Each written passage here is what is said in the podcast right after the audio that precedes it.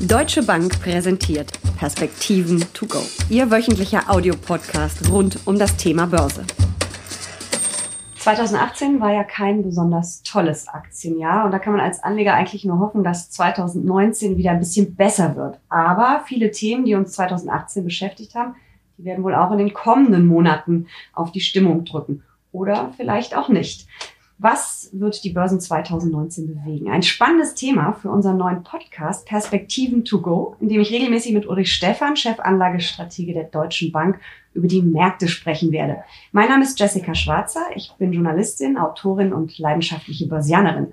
Und ich tue mich recht viel in den sozialen Netzwerken und da wird im Moment heiß diskutiert, drohende Rezession ähm, wird ja fast schon herbeigeredet, nicht weniger erwarten einen ganz heftigen Crash und äh, ja, Untergangsszenarien und ähm, es sieht düster aus, aber vielleicht kannst du uns beruhigen, Uli.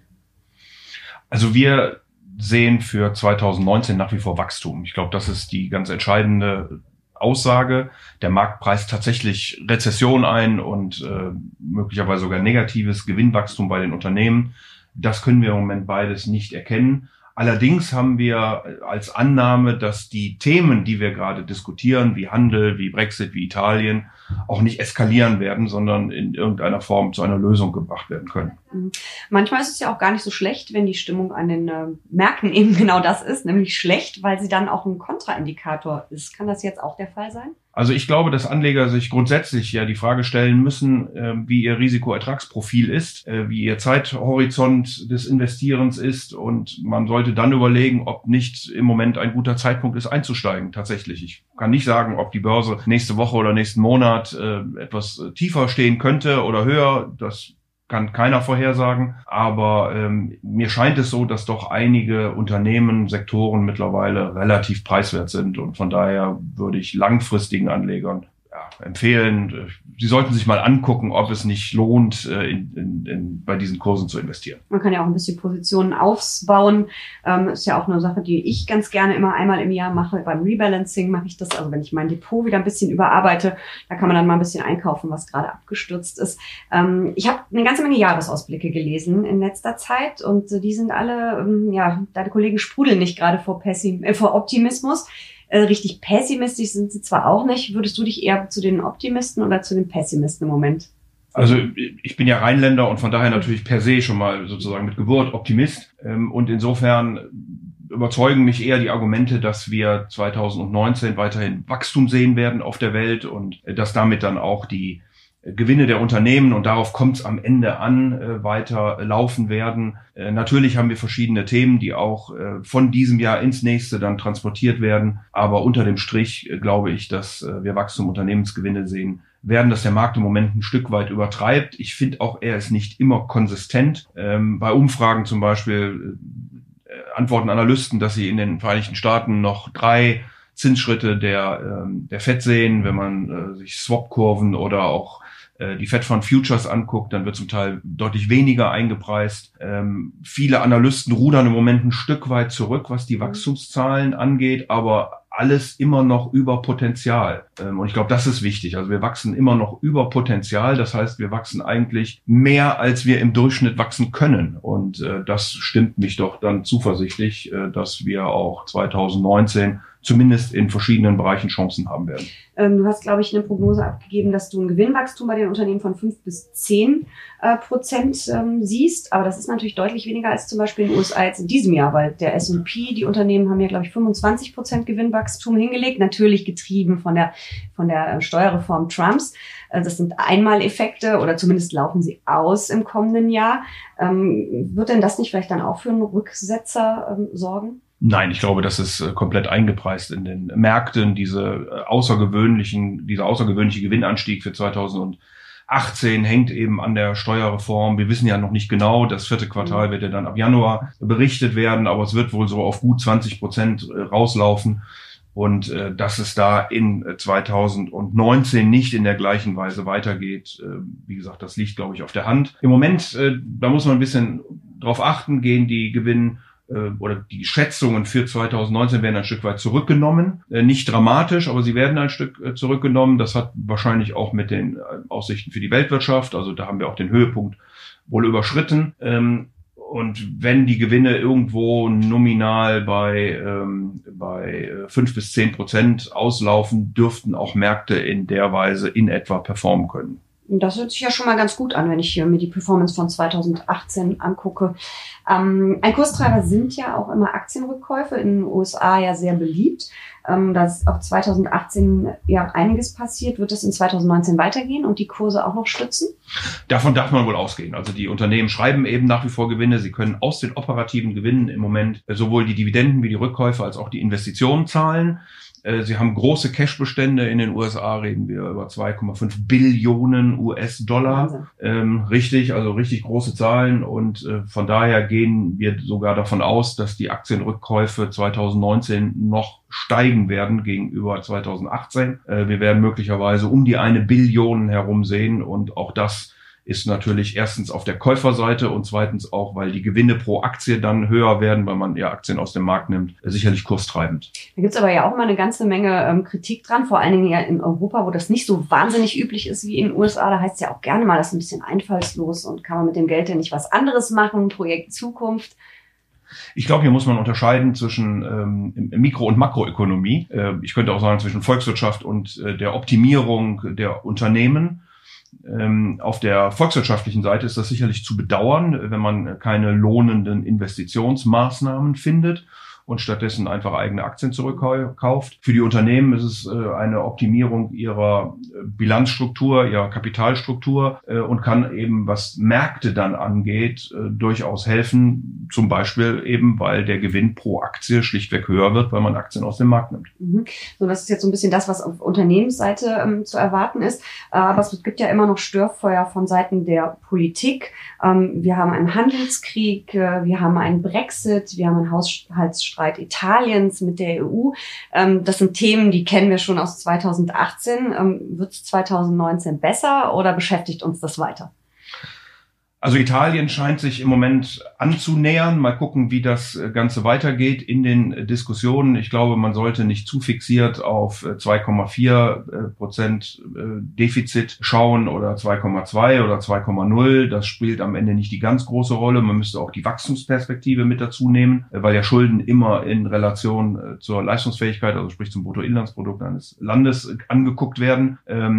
Es scheint im Moment einen geordneteren Prozess zu geben mit der Drohung des Defizitsverfahrens der Europäischen Union. Ähm, also habe ich da zumindest leise die Hoffnung, äh, dass wir in die richtige Richtung laufen. Ähm, das Thema Großbritannien wird uns schon deshalb beschäftigen, weil nach dem Ausscheiden, egal wie es denn dann nun jetzt kommen wird, äh, müssen ja neue Verhältnisse mit, Italien, mit Entschuldigung, Großbritannien äh, verhandelt werden. Und das geht dann natürlich ab April 2019 Und los. Das kann ja Jahre dauern, weil da muss ja alles Mögliche reguliert werden. Das ist ja natürlich. Deswegen hat man auch äh, relativ großzügige Übergangsfristen mhm. ja äh, sich selbst eingeräumt und äh, ich würde hoffen, dass der schwierigere Part der des Austritts ist und die neuen Verhandlungen dann ähm, ja hoffentlich in geordneten Bahnen laufen werden, aber wir werden wir werden sehen. Ähm, der Handelsstreit wird natürlich auch weiter Thema sein. Ähm, Xi Jinping und Donald Trump haben äh, beim G20 verabredet, dass sie 90 Tage schieben, also so in etwa bis zum Ende des ersten Quartals. Es gibt wohl auch mittlerweile erste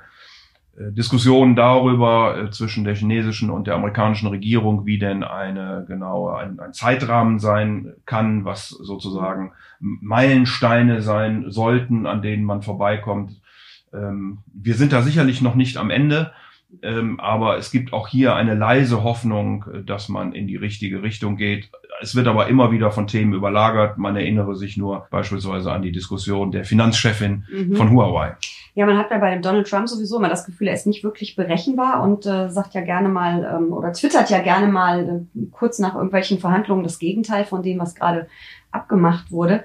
Ähm, ich finde das als Anleger immer ziemlich schwierig. Man hat so ein bisschen äh, ständig diese Angst, äh, was äh, macht er als nächstes äh, für einen Unsinn.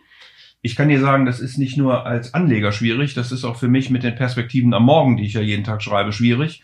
Weil wenn Herr Trump äh, wach wird und anfängt zu, zu twittern, dann gehen wir ja hier fast ins Bett und dann darf ich dann manchmal die Themen umschreiben. Ähm, also insofern ist das schon wirklich herausfordernd, was dort geschieht. Das Gleiche haben wir ja jetzt auch wieder nach dem Handelsstreit äh, in, äh, oder nach der nach dem Handshake äh, so, sozusagen in Buenos Aires gesehen, dass Trump äh, gesagt hat, die Chinesen würden die äh, Zölle auf Autos komplett abschaffen. Davon scheint aber nie die Rede gewesen zu sein, also zumindest bisher nicht. Mhm. Ähm, also ja, das ist, das ist eine Tatsache, mit der man offensichtlich leben wird. Ich glaube, die Märkte haben sich noch nicht wirklich daran gewöhnt, dass das auch mal von der einen in die andere Richtung bei Herrn Trump gehen könnte. Und von daher wird auch diese Unsicherheit voraussichtlich in 2019 anhalten. Man möchte es ja als Privatanleger ganz gerne manchmal ignorieren und äh, sich einreden, man investiert ja langfristig und das äh, kann einem eigentlich alles egal sein, was da gerade so passiert. Aber ähm, ich habe unbedingt mal das Gefühl, Trump ist schon äh, brandgefährlich mit äh, seinem ja, Handelskrieg und Co., was er da vom, vom Zaun bricht. Äh, ja, also er ist natürlich äh, der mächtigste Mann der Welt mit der größten Volkswirtschaft äh, der Welt im Rücken. Und wenn dort verschiedene Maßnahmen angestoßen werden, dann hat das Wirkung. Und äh, wir haben ja auch alle gelernt und wissen ja auch, dass die Amerikaner ihr Recht äh, gerne auch mal auf andere Staaten äh, ausweiten, siehe Iran. Sanktionen. Äh, hier ist es ja nun so gewesen, dass äh, Donald Trump monatelang gesagt hat, äh, Iran sei ein Schurkenstaat und man würde also hier streng mit den Sanktionen umgehen. Und kurz bevor diese Sanktionen dann in Kraft traten, hat er einen Tweet losgelassen äh, und damit 80 bis 85 Prozent der äh, iranischen Produktion von Sanktionen ausgenommen. Das hat wieder den Ölmarkt extrem beeinflusst, weil plötzlich einige äh, Millionen Barrel mehr pro Tag äh, auf dem Markt waren. Ähm, ja, das ist offensichtlich so und äh, das ist äh, unberechenbar für Märkte und da wird es auch immer wieder Überraschungen geben. Das heißt, ich sollte ihn als Privatanleger vielleicht wirklich ein bisschen ignorieren und sehr langfristig denken und hoffen, dass das Schlimmste an uns vorüberzieht? Also die meisten Volkswirte, die ich kenne, sehen nachhaltiges Wachstum. Das Wachstum, wie gesagt, hat den Höhepunkt überschritten, aber die meisten ähm, sehen in 2019, ich kenne praktisch niemanden, der in 2019 wirklich Rezession äh, vorhersagt. Die Frage ist, was ist dann 2020? Auch hier sehen die meisten äh, immer noch Wachstum, was möglicherweise dann auf oder unter Potenzial liegt, wohingegen wir 19 noch über Potenzial äh, wachsen dürften. Ähm, aber eine Rezession sehen die wenigsten im Moment voraus. Zumal ja auch die Notenbanken darauf reagieren werden. Also äh, Paul und die Fed haben schon gesagt, dass sie die Finanzkonditionen sehr intensiv im Auge behalten, äh, dass sie auch den Aktienmarkt damit im, im Auge behalten. Und wenn die Finanzkonditionen sich äh, verschlechtern sollten, dann wird man eben weniger stark an der Zinsschraube drehen müssen. Also man wird sehen müssen, inwieweit Geld- und Fiskalpolitik einen solchen Konjunkturzyklus auch in Zukunft moderieren können. Aber wie immer gibt es natürlich die äh, Crash-Propheten und die besonders pessimistischen ähm, Experten und die führen ja im Moment die Zinsstrukturkurve in den USA ähm, als Argument ins Feld, nämlich als Argument dafür, dass wir vor einer Rezession stehen. Und zwar ist es ja immer so, wenn die Verzinsung der fünfjährigen Staatsanleihen ähm, niedriger ist als die von zweijährigen, also die längerfristigen werden niedriger verzinst als die kurzfristigen, dann äh, wird das als Rezessionssignal gesehen. Und das haben wir ja wirklich das Phänomen derzeit. Naja, wir reden über einen Basispunkt, also über 0,01 Prozent. Ähm, und wir reden über einen bestimmten Abschnitt innerhalb der Zinsstrukturkurve. Mhm. Wenn ich mir die Zinsstrukturkurve, so man, wie man sich sie eigentlich angucken müsste, von drei Monaten bis zehn Jahre angucke, dann haben wir keine inverse Zinsstrukturkurve. Es gibt ein Papier der ähm, Notenbank in San Francisco, die sagt, dass in neun von zehn Fällen eine inverse mhm. Zinsstrukturkurve dann innerhalb der nächsten zwei Jahre zu einer Rezession, zwei Jahre zu einer Rezession geführt haben. So und offensichtlich haben das auch verschiedene Programmierer gelesen, die das dann in Algorithmen hinein mhm. programmiert haben und dann hat offensichtlich diese, dieses Teilstück der, naja, praktisch minimalen Invertierung zwischen äh, zwei, drei und fünf Jahren dazu geführt, dass hier Verkäufe ausgelöst wurden. Ähm, ich würde das im Moment noch nicht überinterpretieren, aber man wird natürlich die Zinsstrukturkurve insgesamt im Auge behalten. Nochmal, die Notenbanken tun das auch und äh, es gab auch da schon verschiedene Stimmen, sowohl als aus der EZB wie aus der amerikanischen Zentralbank. Also da erstmal verhaltene Entwarnung, aber es ist noch nicht alles ausgestanden, was wir an.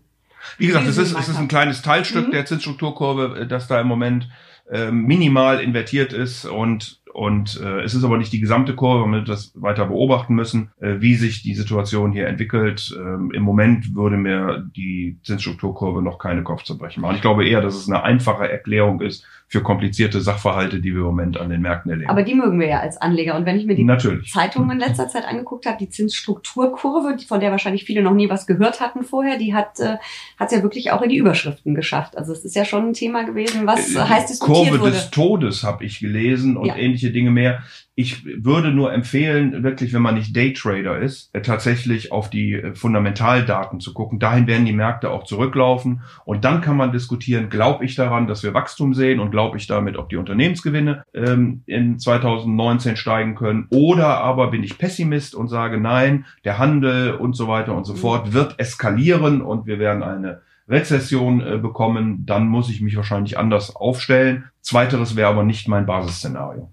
Ein Thema müssen wir unbedingt noch ansprechen, weil es ja das Thema zumindest im ersten Halbjahr 2018 auch war. Das war die Rallye bei den Tech-Aktien, die natürlich dann jäh im letzten Quartal äh, unterbrochen wurde, beziehungsweise die haben ja reichlich federn lassen. Kommen die zurück? Das ist eine gute Frage. Also die Technologieaktien haben ja hervorragend berichtet im Oktober für das äh, dritte Quartal. Äh, Die Gewinne sind deutlich gesteigert worden. Was hier auf den Nerv der Anleger gedrückt hat, war, dass die Umsatzzahlen nicht so hinterhergekommen sind, beziehungsweise manche Anmeldungen für soziale Netze oder Fernsehen und so weiter und so fort nicht in dem Rahmen gewesen sind, wie sie erwartet worden waren. Also Gewinne ja, Umsatz äh, weniger und damit kamen Wachstumsängste auf. Und die Technologiewerte sind natürlich in den letzten Jahren mit einem immensen Wachstum verwöhnt gewesen. Äh, hier kommen jetzt erste Zweifel auf, auch bei manchen Smartphone-Herstellern über die Strategie, ob man nur im hochpreisigen Segment denn dann äh, richtig aufgehoben, also ob das eine richtige Strategie war. Ähm, ich glaube, dass Technologie natürlich eine Rolle spielen wird. Also wir fangen ja gerade erst an mit 5G, mit künstlicher Mhm. Intelligenz und all diesen Dingen. Äh, Die Frage wird sein, ob die Unternehmen, die heute die bedeutenden sind, das entsprechend adaptieren können, ob es neue Unternehmen geben wird. Ich wäre aber bei den existierenden Unternehmen auch nicht zu pessimistisch, weil sie haben ähm, unendlich viel Geld, ähm, müsste man fast sagen. Also die Cash-Reserven sind schon immens. Man kann also permanent zukaufen. Ähm, sie äh, stecken auch sehr viel Geld in Forschung und Entwicklung. Ähm, und viele sind auch gar nicht mehr teuer bewertet. Also ähm, wir haben äh, jemanden, der im Handel sehr aktiv ist, äh, der, der teuer ist. Ähm, das liegt aber daran, dass hier viel investiert wird. Äh, wenn man sich manche Softwareunternehmen anguckt, dann. Sprechen wir von Amazon. Naja, ich Ohne darf, einen ich darf ja nie Unternehmen. Unternehmen äh, nennen, aber wenn ich mir dann Software angucke, und auch da gibt's ja ein bedeutendes Unternehmen, was äh, seine Software pra praktisch auf jedem äh, Rechner installiert hat, ähm, dann reden wir über Bewertungen, die unterhalb von 20 liegen äh, bei Smartphone-Herstellern, der Damit meinst du jetzt den, das Kurs-Gewinn-Verhältnis? Genau. Da liegen wir bei unter Mhm. 15 und bei manchem Hardware sogar unter 10. Also insofern äh, nicht per se teuer. Wenn ich in die Zukunft gucke, wäre ich im Moment als Anleger eher bei Cloud Computing oder bei Software als bei Hardware. Aber auf jeden Fall müssen wir da jetzt Anleger wirklich hingucken, weil die sind ja auch nicht nur wirtschaftlich eine Macht und bestimmen einen Großteil unseres Lebens ja mittlerweile. Also ich kann ohne das kleine Gerät in der Hand, äh, ja, ich habe manchmal das Gefühl, ich kann gar nicht atmen ohne Handy. Ähm, aber die haben natürlich auch eine, ein irres Gewicht an der Börse mittlerweile. Also in vielen Indizes äh, sind ja sehr, sehr hoch auch gewichtet. Äh, das heißt, die außen vor zu lassen als Anleger ist dann wahrscheinlich auch äh, schwierig. In den USA sind es 25 Prozent, in äh, Asien sogar 30 Prozent des Marktes, die mittlerweile Technologie ausmachen. Also eigentlich komme ich da als Anleger sowieso nicht dran vorbei. Ohne wird's nicht gehen. Also wenn man Indexprognosen aufstellt und die positiv sein sollen, man aber glaubt, dass die Technologie keine Rolle mehr spielt und äh, die Kurse weiter verfallen werden, dann wieder, widerspricht man sich im, im Grunde genommen. Äh, Was ich aber glaube für die Zukunft ist, dass die Technologie nicht mehr diese große Outperformance, also besser äh, rentieren wird, äh, deutlich besser rentieren wird als der Markt, wie wir das in der Vergangenheit gesehen haben. Ähm, möglicherweise wird es Schübe geben, möglicherweise wird es neue Unternehmen äh, geben, ähm, aber ich glaube, dass, äh, dass wie gesagt diese große Outperformance äh, sich nicht in der Weise wiederholen wird. Also fassen wir zusammen, ohne Technologie geht's nicht. Uns werden nächstes Jahr oder 2019 dieselben Themen wahrscheinlich ähm, beschäftigen, die auch dieses 2018 Thema waren. Uli Stefan ist aber verhalten optimistisch, obwohl es eben Risiken gibt. Und weil es so viel Spaß macht und ich es als Privatanleger natürlich immer wissen will, wagst du eine Punktprognose für den DAX? Ähm, ja, ich werde immer danach gefragt. Ich halte das für naja, zumindest mal fragwürdig. Äh, ich bin der Letzte im Raum, der dann glaubt, dass äh, der DAX genau am 30.12. dort steht, wo man ihn denn prognostiziert. Das ist eher eine Richtungshypothese. Äh, ich halte es da mit John Maynard Keynes, dem berühmten Ökonomen, der gesagt hat, wenn sich die Fakten ändern, ändere ich meine Meinung. Ähm, und von daher kann es natürlich sein, je nachdem, wie eben die einzelnen Themen, die wir schon besprochen haben, weitergehen, dass man anpassen muss. Äh, wenn ich nach einer Richtungshypothese gefragt werde, würde ich im Moment auf äh, gut 12.000, 12.300 ist die Zahl, die wir genannt haben, draufschreiben. Aber wie gesagt, man sollte das nicht naturwissenschaftlich nehmen, sondern das ist eine Richtungshypothese. Wunderbar. Das war Perspektiven to go. Jetzt abonnieren in der Podcast-App Ihrer Wahl und immer einen Schritt voraus sein. Weitere Ausblicke auf deutsche-bank.de slash Jahresausblick.